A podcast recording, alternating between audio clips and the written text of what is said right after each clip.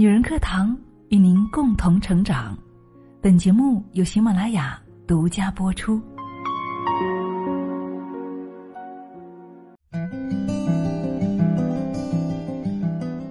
嗨，亲爱的朋友们，大家好，我是清新。不知道大家对自己的情绪管理的能力怎么样？那么今天我们分享的这期节目呢，就是有关情绪管理的。一起来聆听来自作者十二的文章。性格不好，其实就是情商不够。前几天，一个粉丝给我提问，问我作为霸道总裁最喜欢什么样的员工？我给出的第一个回答就是情绪稳定。他后来很诧异的问我，为什么不是诸如吃苦、勤劳、聪明这样的要求呢？我说。这些是入门的门槛儿，根本算不作要求。为什么很多企业在雇佣人员的时候更倾向选择男性？为什么很多时候并不是外在条件看起来最优秀的那个人赢了？甚至情感关系中，也不是付出努力最多的人可以笑到最后。这其中有一个很大的差异，就是你是否能够维持自己的情绪稳定。而这其实才是情商最最重要的组成部分。很多人以为情商就是会说话、会沟通、长袖善舞、八面玲珑，这些都不是情商的本意。所谓的情商 EQ，其实主要是指人在情绪、意志、耐受挫折等方面的品质。EQ 是由五种特征构成的，分别是自我意识。控制情绪、自我激励、认知他人情绪和处理相互关系。当你认清情商的真正含义，你就会知道，很多人理解的情商其实都是错误的，而很多人所说的性格不好，其实就是情商不够。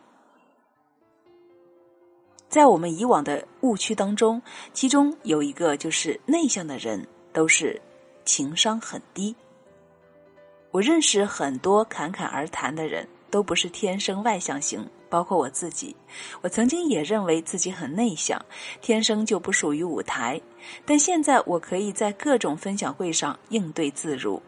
改变我的原因，并不是因为我从内向变成了外向，本质上我依然认为自己是内向的。我更喜欢独处或者和三两好友相处。真正令我改变的是，第一。我建立了很强大的自我意识，不再那么惧怕别人看我的眼光。第二，知识上的多年积累给了我自信。第三，每次我都有做充分的准备。我知道了，没有人是天生的演讲家。所以，并不是我性格改变了，而是我不那么恐惧这件事情了。我有能力和能量应对处理这件事。内向的人依然可以成为演说家。历史上许多优秀的演说家，比如前美国总统林肯，他其实是一个非常害羞和内向的人。所谓的内向和外向，只是他们获取信息、自我驱动的方式不同，他们喜欢的交流方式不同，他们对环境的适应能力不同，并不决定着谁的情商会更高一些。误区二。有心计的人情商更高，这是我在现实中更频繁听到的一个论调。我的男朋友被人抢走了，因为对方比我更有心计。甄嬛为什么能够笑到最后呢？因为她学会了算计别人。但是真的是这样吗？很多人完全忽略的一个问题是，这些心计行之有效的原因是什么？他们在整个事情行进过程中情绪非常的稳定，而对手太容易情绪失控了。比如甄嬛，她失子之后的抑郁，成功的让皇后重新赢得局势上的优势，甚至以此把她送出宫，让她彻底离开皇上的视野。她不是输在了心计不如皇后，而是没办法控制自己的情绪，在伤心中放弃了自己。同样的，还有《琅琊榜》里的梅长苏和靖王。梅长苏步步为营，他知道对手情绪不稳之时，就是他出手之时。而靖王虽忠勇耿直，却总是因容易冲动，险些毁了梅长苏的精心布局。所以，与其说有心计的人情商更高，不如说他们想得更深远，运筹帷幄，所以情绪控制能力更高，不会那么容易情绪失控，受制于人。同理，因为情绪稳定，他们在关键时刻能做出更加正确的决断。而情绪控制能力弱的人，太容易把自己的弱点、把柄暴露在外。同时呢，因为情绪差，失去了辨别力、思考力，自掘坟墓。所以，你以为是小三棋高一招吗？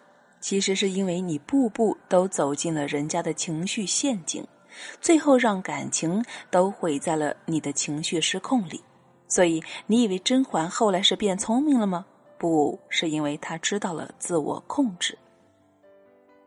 那么误区三是情绪稳定，不是没情绪，而是不影响决断。多年前，我们有一群写作的朋友，多年后只剩寥寥几位还在写。为什么呢？很多人谈一段新恋爱，就把之前的文字全部隐藏或者删掉；还有一些人，只要失恋就消失不见了。其实每一个行业都是差不多的情况，能在一个行业待上十年，保持勤奋努力的人，一定会成为行业中的佼佼者。而大部分人因着各种情绪，根本对自己没有规划，更不用谈能够坚持的规划了。两年前，一个朋友方楠跟我痛诉他的老板如何如何的小气善变，我说：“那么你想怎么办呢？”他说。你放心，我会继续待下去的。你对我说过，第一，现在出去没有更好的选择；第二，我还不够强，我还有学习上升的空间。他不是没情绪，他也会吐槽、会抱怨，可这些不会影响他的最终决定，他也不会给朋友造成困扰。这样的朋友，你会觉得值得信赖，你还会觉得他很有人味儿。他不是没有情绪的机器。他也会生气、难过、伤心和失望，但他不需要你为他担心。他说话很直，他不会拐弯儿，可你并不会觉得他性格不好，相反，你会喜欢他的直接。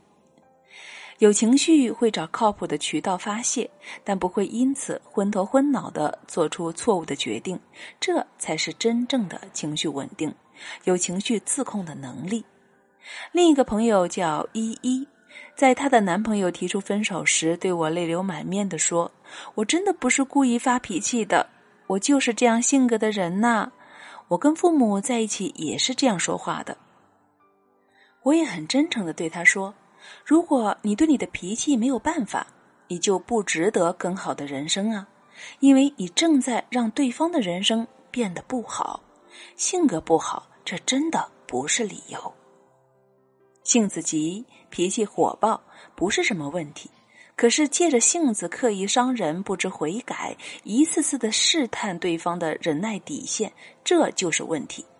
性格内向、不善言谈也不是什么问题，可是以性格为借口，一次次的冷暴力、浪费人生、浪费他人的生命，这就是问题。所以，对于朋友，我可以接受、理解他们的任何情绪，但那些在情绪低潮时候蓄意伤人或者蓄意冷冻的人，我不会深交，甚至会远离。不是我承受不起，而是低情商者就是会不断的消耗身边的人。很多人会以为作家是一个非常感性的职业，当然，我有非常感性的一面，看电影会哭。看一朵云很美，会很开心。但是你想在任何事情上都做到成功，都必须高情商。高情商最基础的能力就是情绪控制能力。十年前我还在媒体工作，我业余开始写作，成就了今天的我。我的朋友都说我就是少年老成，其实我不过是能够保持自己的情绪稳定而已。我不是不会失恋，不会难过，没有委屈，我只是清楚的知道这些事都不能够击倒我，因为我这一生最重要的事情是活好我自己。如果性格不好，那就努力去改呀，去学习呀，去修行呐。所以不要再用“我天生性格如此”来做理由了。智商是天生的，之所以有情商这个概念提出，正是因为 EQ 是可以通过后天学习来提升的。十几岁时性格不好，父母可以去包容；作为一个成年人，还在拿性格不好、情商低做借口，生活过得不如意，这又该怪谁呢？好了，亲爱的姐妹们，本期的节目就为您分享到这里了。今天的内容对你有帮助吗？欢迎大家写下你自己的感受，跟大家多一点的互动和交流，让我们更好的把自己的情绪调整好。亲爱的姐妹们，让我们下期再见。